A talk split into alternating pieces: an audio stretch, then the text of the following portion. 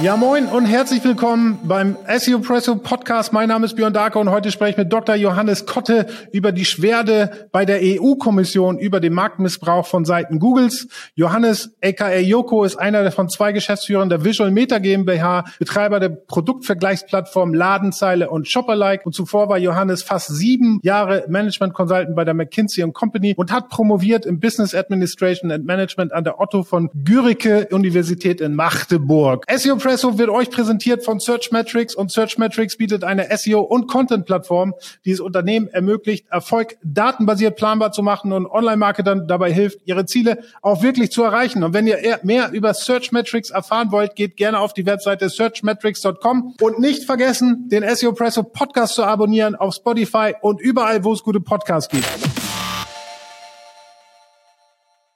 Moin Joko, super spannendes Thema heute, auch total interessant. Man kriegt das immer so ein bisschen am Rande mit. Es geht über die Beschwerde bei der EU-Kommission über Googles Marktmissbrauch von Seiten Google und wir sprechen ja insbesondere natürlich über Google Shopping, denn das ist ja einer der größten Probleme, die es da äh, von unserer Seite zumindest gibt. Und Visual Meta ist ja einer der Mitbeschwerdeführer gegen Google. Ihr habt bereits zweimal Beschwerde bei der EU gegen Google eingelegt mit der Begründung, Google würde ihr Monopol und sie haben ja in fast jedem Land in Europa 95 Prozent Marktanteil Durchschnitt oder ja eigentlich ihre marktbeherrschende Stellung ausnutzen, um ihre eigenen Produktvergleiche, nämlich Google Shopping, zu bevorzugen. Und man sieht es ja auch prominenter auf der SERP darzustellen. Und dann gibt es natürlich auch noch äh, weitere Verfahren, äh, die, die auf Android abzielen. Aber wir sprechen hier jetzt einmal über die Search Result Page. Offiziell heißt es, Google hat seinen eigenen Preisvergleichsdienst systematisch am besten platziert und Google hat konkurrierende Preisvergleichsdienste in seinen Suchergebnissen benachteiligt. In Zahlen ausgedrückt, wie sieht das aus für Online-Shops und Preisvergleiche? Also die Situation ist so, dass Google eben ein de facto Monopol hat, ein natürliches Monopol in der, in der Suche, die äh, in der vertikalen Suche sozusagen, also in der allgemeinen Suche. Die Zahlen der Europäischen Kommission sprechen eine relativ eindeutige Sprache, das halt in den allermeisten Ländern über 90 Prozent Marktanteil und sie zeigen eben auch in dieser Untersagungsentscheidung der Europäischen Kommission, wie Google systematisch den Traffic von Wettbewerbern auf seinen eigenen Produkt- und Preisvergleich leitet. Man, das aller extremste Beispiel ist Großbritannien. Dort gibt es Daten von 2008 bis 2016. In diesen acht Jahren hat Google selber 10.000 Prozent Wachstum hingelegt, während die Wettbewerber, die da betrachtet wurden, 80 Prozent an Traffic verloren haben. Wenn man sich dann in 2016, im, im Dezember 2016, das Verhältnis anschaut, dann sieht man, dass 99 Prozent der produktbezogenen Suchanfragen in die Google Shopping Unit gegangen sind und nur noch ein Prozent der produktbezogenen personenbezogenen Suchanfragen zu den Wettbewerbern. Auf diese Art und Weise sichert sich Google eben ein Monopol in einer Spezialsuche, indem sie das Monopol in der allgemeinen Internetsuche missbrauchen. Und deswegen nennt man das eben Marktmachtmissbrauch, weil das Monopol in, der, in dem einen Bereich ausgenutzt wird, um ein Monopol oder einen unfairen Wettbewerbsvorteil in einem anderen Bereich zu erreichen. Ihr seid ja mit Beschwerdeführer sozusagen. Es ist ja eine größere Gruppe. Und das Phänomen sieht man ja eigentlich nicht nur bei Google Shopping, Shopping. Ne? Das Phänomen sieht man ja auch bei der Flugsuche, bei der Hotelsuche, bei der Jobsuche,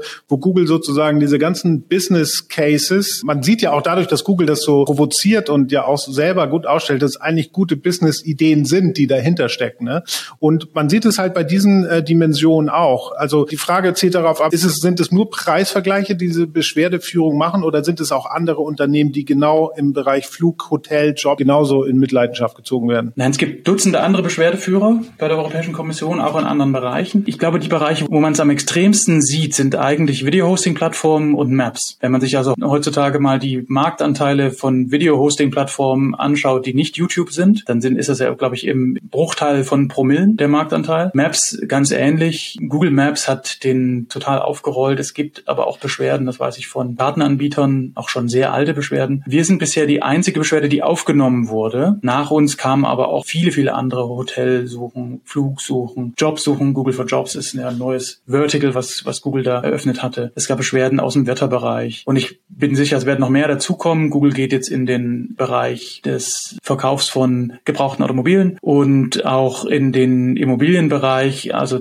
auch diese Märkte werden sie jetzt angreifen und dieses Muster fortsetzen, sich eben auch in diesen Bereichen dann äh, starke Marktmacht oder sogar Monopole zu sichern, indem sie das eben missbrauchen, das Suchmonopol. Wenn man das so hört, vor allen Dingen, wenn man sich mal betrachtet, wie groß Google oder auch Alphabet eigentlich ist, dann äh, hört sich das irgendwie an, so David gegen Goliath. Kannst du uns mal ein bisschen mit Hintergrundinformationen geben? Wie kann man sich so einen Prozess vorstellen? Also wie kommt man da zusammen und dann da auf die Idee, ah, wir verlieren an Traffic, wir verlieren an Umsätze und da müssen wir jetzt gegen an, gegen, Google. Wie kommt man mit anderen Firmen zusammen? Wie bereitet man die Beweise auf? Was für Anhörungen sind da? Kann, erzähl uns mal so ein bisschen, wie so dieser ganze Prozess abläuft. Also der Prozess ist ja schon uralt, ne? Das hatte also vor zehn Jahren begonnen. Die Mühlen malen da leider sehr langsam. Also wir sind nicht die ersten Beschwerdeführer gewesen, aber einer der ersten in dem Bereich und vor allen Dingen einer der aktivsten. Das läuft eigentlich so, dass man offiziell Beschwerde einlegt und dann seinen Fall darlegt und die Kommission schaut sich das dann an. Und in dem Moment, wo die ähm, Kommission dann offiziell ein Verfahren einleitet, bekommt man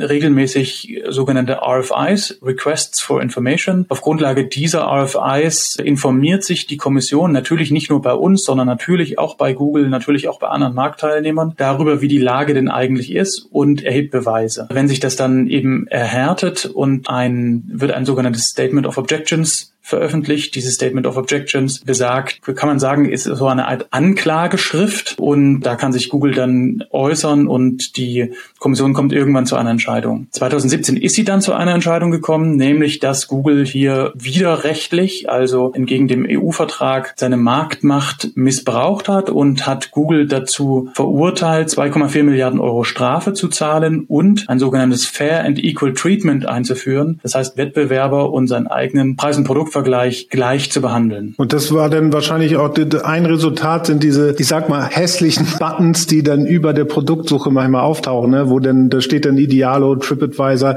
äh, diese, diese Box. Ist das so ein Resultat? Kann man sich das so vorstellen? Ja, genau. Also Google hatte dann 2017, wie gesagt, diese Sagungsentscheidung bekommen und dann hatten sie 90 Tage Zeit, um das abzustellen. Und was sie ja dann gemacht haben, ist eigentlich so eine Art Taschenspielertrick, wenn man so will. Sie haben ihre zwei Comparison Shopping Services eigentlich getrennt, künstlich künstlich getrennt. Vorher war es eben so, dass Google Shopping einzig und allein auf der Google Suchergebnisseite eben auch diese Box befüllt hat. Und jetzt hat man gesagt, okay, wir trennen das artifiziell und sagen, es gibt eben Google Shopping Europe, die betreiben diesen Shopping Tab. Also wenn man unter der Suchzeile auf Shopping klickt, dann findet man ja äh, dort Google Shopping Europe. Und das trennen wir organisatorisch, natürlich eine 100% Google-Tochter, aber äh, trennen wir organisatorisch irgendwie, wie genau, wissen wir auch nicht. Und das andere, das ist kein CSS, behauptet Google, sondern das ist einfach ein Werbeformat und das darf eben jeder buchen und der Google Shopping, Google Shopping Europe darf das eben genauso buchen wie alle anderen. Das dürfen aber dann nur CSSs buchen. Der Witz ist, dass das natürlich, dass das natürlich an der Realität vollständig vorbeigeht. Das, was wir da sehen auf der Google Suchergebnisseite, auf der SERP, ist ein Comparison Shopping Service und es entspricht auch exakt wirklich dem Wortlaut nach der Definition eines Comparison Shopping Service, die die Kommission damals in ihrer Untersagungsentscheidung angelegt hat. Und deswegen ist es eben so, dass äh, die Google Shopping Unit immer noch ganz oben auf der Suchergebnisseite erscheint, der Nutzer überhaupt nicht versteht, dass das zum Teil vielleicht nicht alles von Google kommt, ist auch völlig egal, aber auf Google kann man eben Produkte vergleichen, kann man Preise vergleichen, kann man sich verschiedene Produkte anschauen, dann klickt man da drauf und geht zum Shop. Und das ist genau das, was wir eben als Produktvergleicher machen. Wenn man sich ein bisschen spezifischer schon auskennt und nach einem bestimmten Produkt schaut, dann werden nicht nur verschiedene Produkte dargestellt, sondern ein und dasselbe Produkt mit unterschiedlichen unterschiedlichen Preisen. Das ist eben genau das, was ein Preisvergleicher macht. Das heißt, das, was wir da sehen, diese Google Shopping Unit ist ein sogenannter CSS, Comparison Shopping Service. Und Google tut so, als wäre das nicht der Fall. Und deswegen ist das so ein bisschen witzlos und das führt dann zu so komischen Toggles da oben, wo man sagt, okay, ich kann jetzt auch irgendwie noch andere äh, CSSs aussuchen und theoretisch dorthin gehen. Aber wir alle wissen, wenn der User irgendwie nochmal zwei Klicks machen soll und man das so gut versteckt, wie Google das tut, dann kommt da halt auch nichts an und das ist für die Füße. Jetzt habt ihr 2017, glaube ich, die erste Beschwerde eingereicht. Google wurde dann daraufhin halt verdonnert, diese 2,4 Milliarden Euro zu zahlen. Jetzt habt ihr 2019, ist dann ein zweiter Brief an EU-Kommissarin Margarete Vestager nochmal geschickt worden, die ja zuständig für die Wettbewerbspolitik in der EU ist. Und die neue Beschwerde wurde ja nicht nur von, von Ladenzeile, sondern auch Dialo war dabei, Caneo aus Polen, Kelco und Foundern aus Großbritannien, ähm, die auch mit dabei waren. Und auch in Tschechien der ansässige Preisvergleichsdienst Heureka war mit dabei und forderten im Prinzip neue Untersuchungen Untersuchung der EU. Wieso hat Google nach der ersten Zahlung von 2,4 Milliarden Euro plus, zwar gab ja noch eine Forderung bei der Missachtung des Urteils, fünf Prozent des weltweit täglichen Alphabetumsatzes äh, zu zahlen. Wieso hat Google trotzdem weitergemacht, so dass ihr euch dazu gezwungen gefühlt habt, noch eine zweite Beschwerde zu schreiben? Ja, das ist eben dieser Trick, den Google da angewendet hat. Sie tun eben so, als wäre das kein Preisvergleicher, den sie da haben und kein Produktvergleicher, sondern das sei eben ein ganz normales Werbeformat und ignorieren den Umstand, dass es eben dieser Definition der Kommission eins zu eins entspricht und dass natürlich Leute, wenn man, wenn ich gleichartige Produkte nebeneinander stelle, deren Preise, deren Shops, deren Versandzeiten, deren Versandkonditionen und so weiter, ich das alles systematisch nebeneinander stelle, ist das natürlich ein Produktvergleich. Wenn ich Preise für ein und dasselbe Produkt nebeneinander vergleiche aus verschiedenen Shops, dann ist das ein Preisvergleich. Und dieses Tricks hat sich Google eben bedient, dass sie sagen, das ist kein, das ist einfach ein Werbeformat. Und das ist Gegenstand unserer Beschwerde. Das ist gar nicht in dem Sinne eine formelle Beschwerde, die wir da nochmal eingeführt haben oder eingereicht haben, sondern wir haben eben auch gemerkt, dass es wahnsinnig viele Unternehmen im Markt, die auf uns zugekommen sind und gesagt haben, sag mal, das kann es doch jetzt eigentlich nicht gewesen sein, denn das, was wir jetzt sehen an einem sogenannten Compliance-Mechanism, der ja eigentlich den Missbrauch abstellen soll, der tut ja gar nichts, der nützt ja Google eher noch, denn Google hat ja dadurch jetzt zwar nicht mehr alle Klicks sozusagen, die in der Shopping Unit erscheinen, auf sich vereint, aber sie haben viel, viel mehr Inventar und sie haben höheren Wettbewerb, sodass Google am Ende wahrscheinlich davon profitiert. Und der allergrößte Teil der Umsätze bleibt ja ohnehin bei Google hängen. Das soll es jetzt gewesen sein. Das würde doch den Missbrauch überhaupt nicht abstellen. Also haben wir gesagt, natürlich ist es genau so. Und dann sind wir auf inzwischen Executive Vice President Vestager wieder zugegangen. In unserem letzten Brief im November letzten Jahres, also 2020, haben 165 Unternehmen und Verbände aus ganz Europa unterschrieben und gesagt, liebe Frau Kommissarin, so funktioniert das nicht. Das nützt rein gar nichts. Sie müssen schon dafür sorgen, dass der Auch tatsächlich effektiv ist und nicht nur einfach eine Strafe verhängen, die am Ende aber nichts verändert. Denn sind wir mal ehrlich, 2,4 Milliarden Euro ist wahnsinnig viel Geld für jedes normale Unternehmen. Für Google ist das zwei bis vier Wochen, je nachdem, welche Saison wir haben. Ne? An andere Unternehmen würde das killen, ja. Richtig, genau. Du hast ja das Beispiel auch in deinen Vorträgen gebracht, hast du gesagt, dass Google entlang der gesamten Customer Journey präsent ist und an den meisten Stellen eigentlich keinen gleichwertigen Wettbewerb hat. Das haben wir ja insbesondere in den Phasen Attention and Interest. Das sind ja sozusagen die Phasen, wo der User noch nicht genau weiß, was er kaufen soll und wo er es kaufen soll. Ja? Und er geht dann zu Google und sucht nach einer Kaffeemaschine, will wissen, ist es die Siebträgermaschine, ist es der Kaffeevollautomat, den er braucht, mit äh, Mühle oder ohne Mühle. Und diese Webseiten, die dann dort auftauchen, du hast es ja auch angezeigt sind Testsieger, Cora, all diesen informationsbasierten Webseiten. Wenn jetzt aber Online-Shops oder auch Preisvergleichsseiten oder all die, die insgesamt jetzt nur in dieser transaktionalen Phase stattfinden, anfangen würden, äh, diesen Top-of-Funnel-Content aufbauen und sozusagen mehr äh, informationsbasierte Suchen von Google abgreifen würde und über das Branding sozusagen auf die eigene Webseite Würdest du dann das Problem immer noch sehen oder glaubst du, dass man damit auch Dominanz gegenüber Google aufbauen kann in diesen beiden Phasen? Ich wüsste nicht, wie das Problem lösen sollte, denn auch als Shop habe ich natürlich das Problem, dass ich total abhängig bin von Google. Also die wenigsten Shops, die ich kenne, haben irgendwie einen geringen Anteil an, an Google-Traffic. Und die Frage ist ja auch, wie erreiche ich eigentlich Top of Funnel, also in der Awareness- und Interest-Phase den User? Eigentlich bleiben mir da im Wesentlichen drei Player. Das eine ist Google, nämlich über YouTube, die viel solche Beratungen machen oder wo viel solche Beratungen stattfinden. Das andere ist vielleicht nicht so sehr im technischen Bereich, wenn es um Kaffeemaschinen geht oder ähnliches, aber vielleicht im Modebereich und im Möbelbereich, wo wir sehr aktiv sind, sind vielleicht TikTok und Facebook inklusive Instagram. Ne? Also auch da ist Google absolut dominanter Spieler und mehr als diese drei, Google, Facebook und TikTok, und TikTok ist ja wirklich auch relativ neu, wenn auch groß, sehe ich da nicht an signifikanten Spielern. Selbst große Player wie zum Beispiel ein Pinterest oder ähnliches sind ja im Vergleich zu den anderen wirklich klein. So, das heißt, du hast im Grunde dann auch als Shop keine Wahl. Du wirst immer nur über Google gefunden. Deine Inhalte musst du wahrscheinlich auf eine der drei großen Plattformen stellen, damit du überhaupt wahrgenommen wirst. Das ist eben einfach so. Siehst du denn in irgendeiner Form ein Gegenmittel, wie was Shops und auch Hersteller tun können, um diese Google-Dominanz gegenzuwirken? Ich glaube, was man immer braucht, ist Wettbewerb. Und man braucht eben fairen Wettbewerb. Das ist der das Entscheidende. Shops Shops haben ja genau dasselbe, nenne ich genau dasselbe Problem wie wir, aber sie werden in ein ähnliches Problem reinlaufen wie wir. Denn worauf es im Moment hinausläuft, ist natürlich eine Marginalisierung von Wettbewerb außerhalb von Google. Und in jedem Monopol oder Duopol zahle ich am Ende eben einfach Monopolpreise. Und diese Monopolpreise, die zahle ich dann eben einfach an Facebook und Google. Das ist für diese Shops einfach ein Riesenproblem. Zumal es ja so ist, dass Google und Facebook uh, ja auch anfangen, die Transaktion auf die eigene Seite zu ziehen. Uh, Google ist also im Top of Funnel, Awareness and Interest, mit YouTube ein dominanter Spieler. In der Entscheidungsphase, also im D des AIDA Funnels, sind sie mit der Google Shopping Unit absolut dominant. Bleibt noch die Action Phase, also der Kauf selbst im Shop. Der findet aktuell im Shop statt. Aber wenn wir uns anschauen, was ist denn eigentlich, was kommt da auf uns zu oder auf die Shops zu, dann ist es einfach Buy on Google. Das heißt, das Endspiel für Google ist ja nicht, dass sie den Status quo jetzt erhalten, sondern das Endspiel für Google ist ja, dass sie auch die Transaktion zu sich ziehen. Sie haben die besten Karten, die man sich nur vorstellen kann. Sie kennen den User in der Regel, weil er irgendwo schon eingeloggt ist. Sie wissen wahrscheinlich, wo er wohnt. Sie haben Zahlungsdetails, weil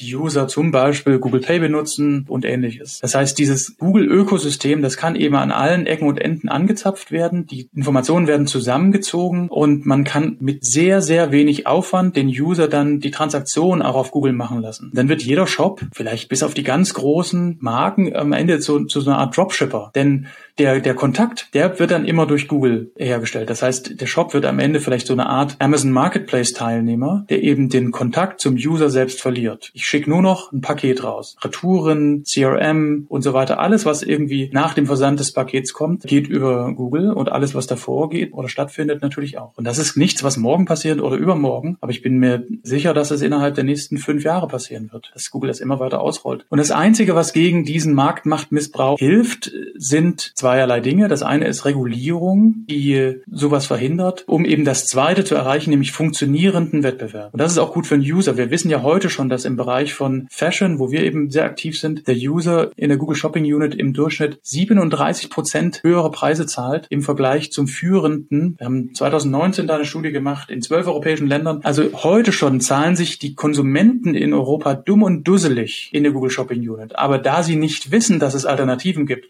weil sie sie einfach nicht sehen, weil ich eben auf dem Telefon zwei, dreimal scrollen muss, bevor ich überhaupt eine Chance habe, den Wettbewerber zu sehen. Und dann muss ich noch klicken, bevor ich eine ähnliche Ansicht bekomme. Findet dieser Wettbewerb halt nicht statt und dann kann ich eben einfach Monopolpreise erheben und die gibt der Shop dann, das muss er, an die Konsumenten weiter. Jetzt bleibt ja abzuwarten, wie wird die EU-Kommission nochmal mit der zweiten Beschwerde auch umgeht, sich das nochmal anguckt. Äh, Google hat ja selber nochmal Gegenklage auch eingereicht, so wie weit ich das verstanden habe, ne? weil sie ja auch gesagt haben, dass ihr nur ein geringer oder dieses Sammelsurium dieser Sammelschwerde sozusagen irgendwie nur sechs oder acht Prozent aller Preisvergleichsplattformen sind, dass es ja noch viel mehr gibt und die eigentlich davon Nutzen ziehen. Das ist ja sozusagen dieser Gegenvorschlag von Google. Also es bleibt jetzt sozusagen abzuwarten, wie damit umzugehen wird. Wenn wir jetzt mal in die Zukunft gucken, was, was, versprechen wir uns eigentlich von der Klage? Wie könnte Zukunft, wenn äh, aus seiner Sicht die Google SERP dann aussehen? Das, was unmittelbar ansteht, ist jetzt eben erstmal das Urteil des Europäischen Gerichtshofs erster Instanz. Google hat die Europäische Kommission verklagt dort und oder gegen diese Untersagungsentscheidung geklagt. Das Urteil wird jetzt am 10. November veröffentlicht und da sind wir natürlich alle sehr gespannt, was der Europäische Gerichtshof da sagt. Wir sind auch einer der Streithelfer der Kommission vor, der, vor dem EuG, wissen aber genauso wenig wie alle anderen. Das heißt, wir sind sehr gespannt. Das ist der nächste große Meilenstein. Wenn wir in die Zukunft schauen, dann glaube ich, das Einzige, was uns wirklich eben hilft, ist das, was die Kommission verlangt hat in ihrer Untersagungsentscheidung, nämlich Fair and Equal Treatment. Das heißt, entweder alle bekommen eine Box auf der Suchergebnisseite oder keiner bekommt eine Box. Es ist eigentlich sehr einfach. Das wäre wünschenswert. In allen anderen Bereichen, ich meine, Content-Heavy-Seiten haben ja genau das gleiche Problem mit den Featured Snippets und Antwortboxen, dass der User eigentlich gar nicht mehr dazu gezwungen ist, auf irgendeine Webseite zu klicken, weil er die Antwort direkt schon bei Google bekommt. Also das ist ein universales Thema und ich hoffe natürlich, dass mit dem Beschluss sozusagen auch Steine ins Rollen kommen, dass äh, sich auch andere Sachen mal äh, stärker angeguckt werden und da auch ein, ein fairerer Wettbewerb sozusagen auch auf der Suchresultate passieren wird.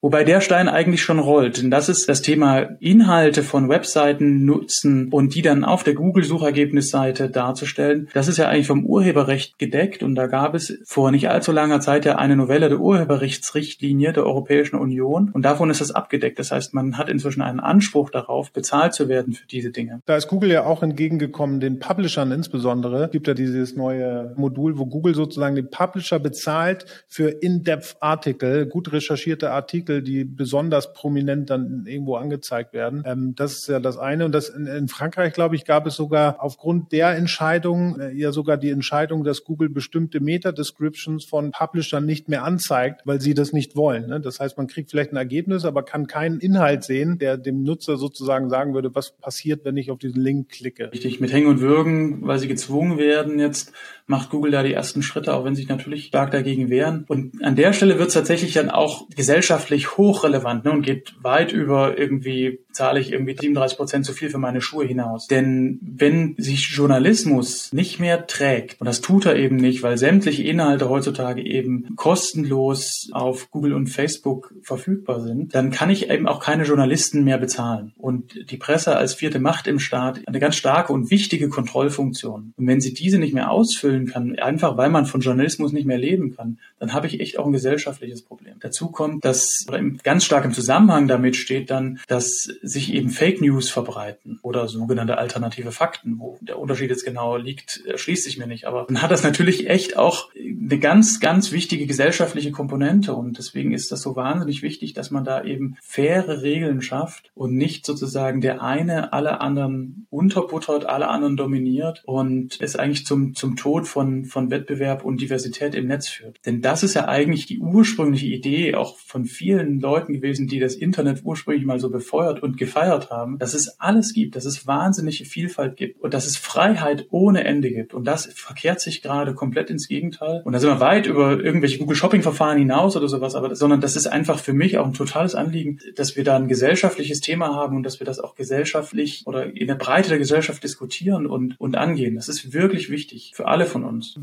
Wunderschönes Schlusswort. Ich bin genau deiner Meinung und auf deiner Seite. Ich danke dir sehr für das äh, tolle Gespräch, äh, für die Informationen, die du mit uns geteilt hast. Und wir sehen und hören uns nächste Woche wieder bei SEO Presso. Ciao.